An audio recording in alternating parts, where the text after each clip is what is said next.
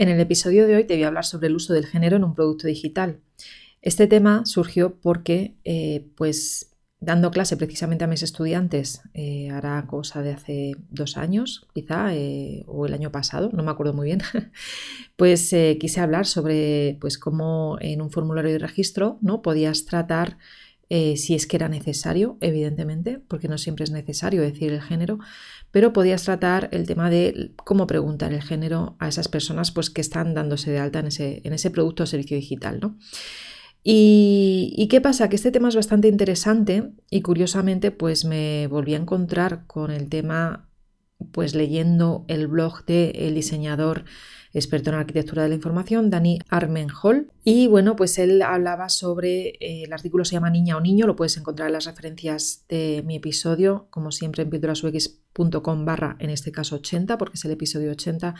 Y él pues nada, contaba, eh, hablaba sobre un error, ¿no? Que había, que, había tenido una experiencia eh, hacerse, supongo ir con su pareja a hacerse una ecografía, ¿no? Porque está, van a tener un bebé y eh, pues contaba en su blog que cuando le entregan el informe de esa ecografía vio que estaba escrito niña o niño y se dio cuenta pues de que eh, había un problema, ¿no? porque no debería realmente de eh, haber categorizado de esa forma pues el sexo del bebé. Hola, soy Gema Gutiérrez, diseñadora de productos digitales. Te doy la bienvenida a un nuevo episodio de píldorasux.com la mejor forma de aprender diseño de experiencia de usuario explicado con claridad y paso a paso. Aprende con una pequeña píldora cada semana estés donde estés.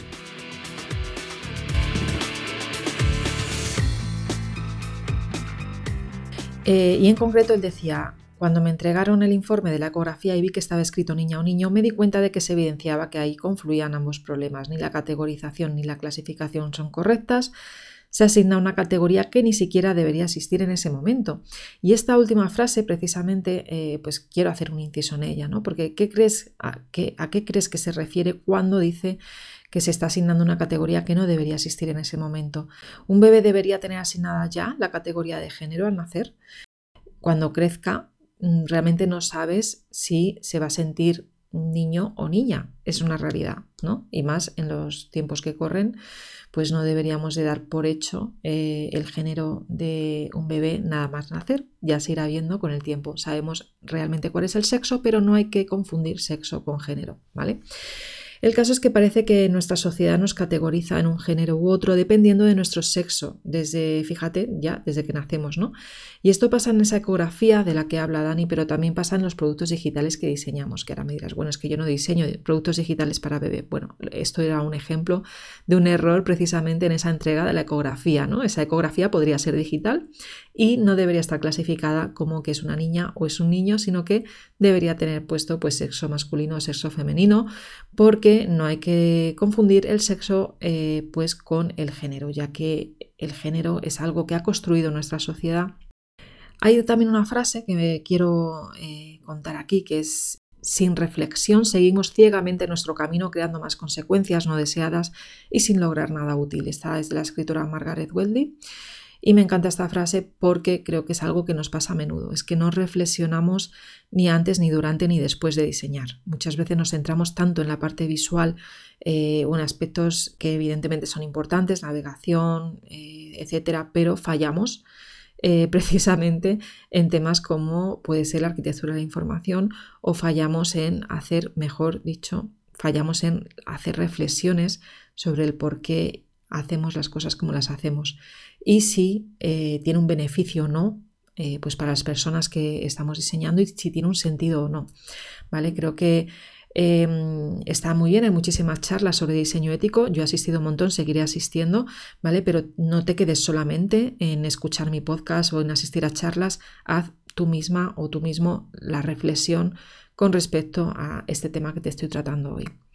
¿Por qué? Pues porque debes tener en cuenta que el género es algo creado por esta sociedad y que este no debería ser una categorización de los usuarios. Y es que esta reflexión la explica muy bien Dani en su blog. ¿no? Él dice, se tiende a considerar erróneamente que existen dos categorías para el género, mujeres y hombres, ignorando todo un espectro de identidades. Esto es un problema de categorización. Los cajones con los que se pretende organizar a la gente no admiten identidades bigénero, agénero o no binarias en general. Las no binarias son las personas que no se perciben a sí mismas como femeninas o masculinas. También el agénero es que no te percibes con ningún género en concreto, ¿no? Y no tampoco quiero entrar tan en detalle hablar de todos los géneros, sí que te voy a dejar referencias eh, al final de este artículo, recuerda que es el número 80.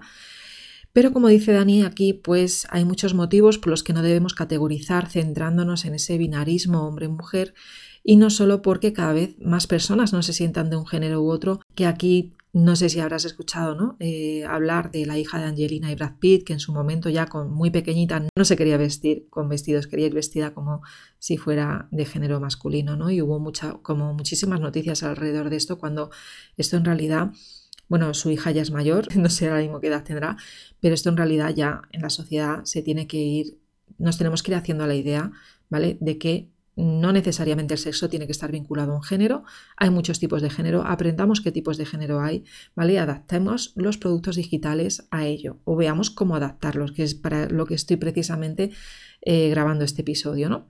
¿Por qué? Pues porque el binarismo, al fin y al cabo, el binarismo hombre-mujer ha traído más desgracias, yo diría, que beneficios a nuestra sociedad, ¿vale? Porque nos asignan roles que son los llamados roles de género que normalmente causan mucha desigualdad y, nos encasillan en cosas que, no tenemos por qué ser pues como nos encasillan a ese rol, ¿vale? Y ya hablaré de roles de género más adelante, si os parece interesante, escribidme.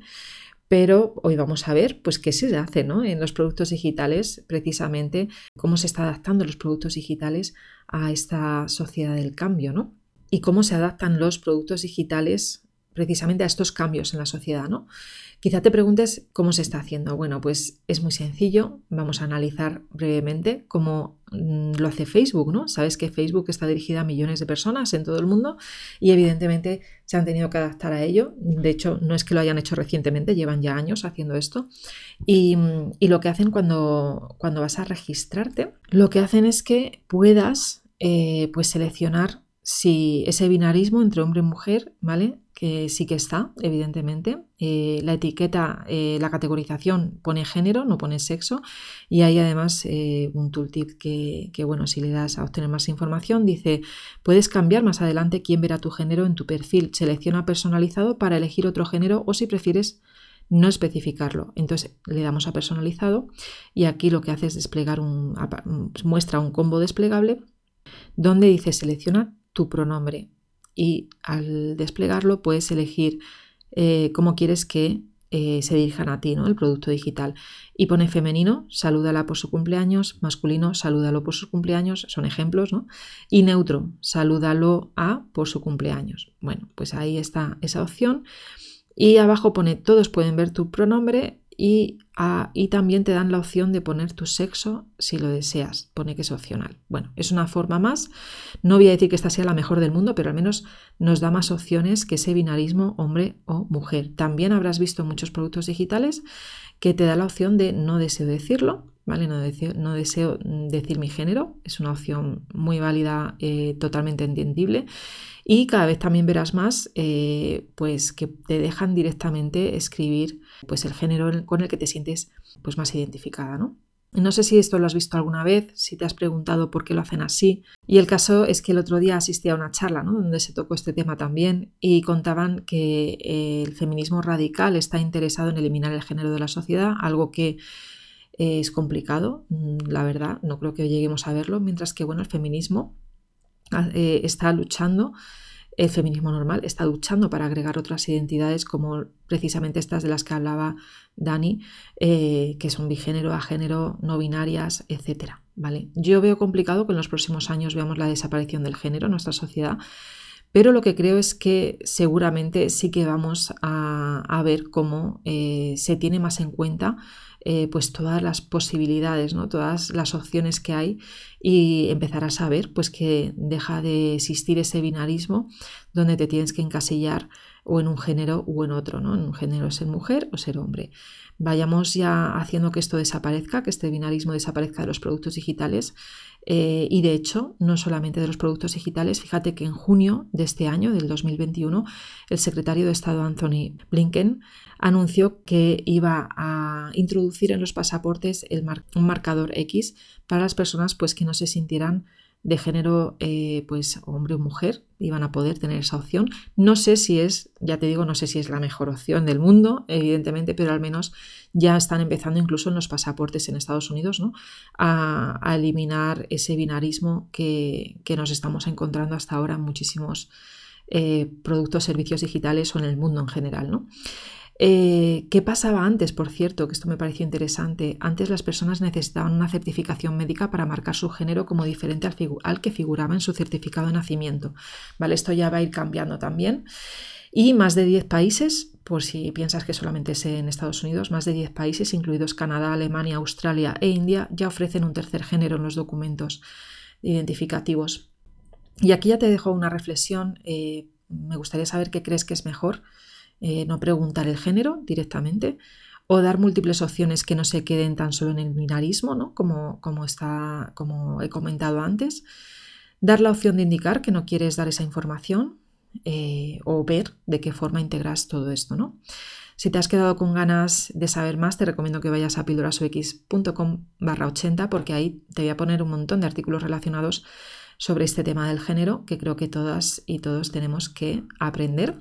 A nivel de idioma también se puede transmitir eh, el género, ya lo sabemos, ¿no?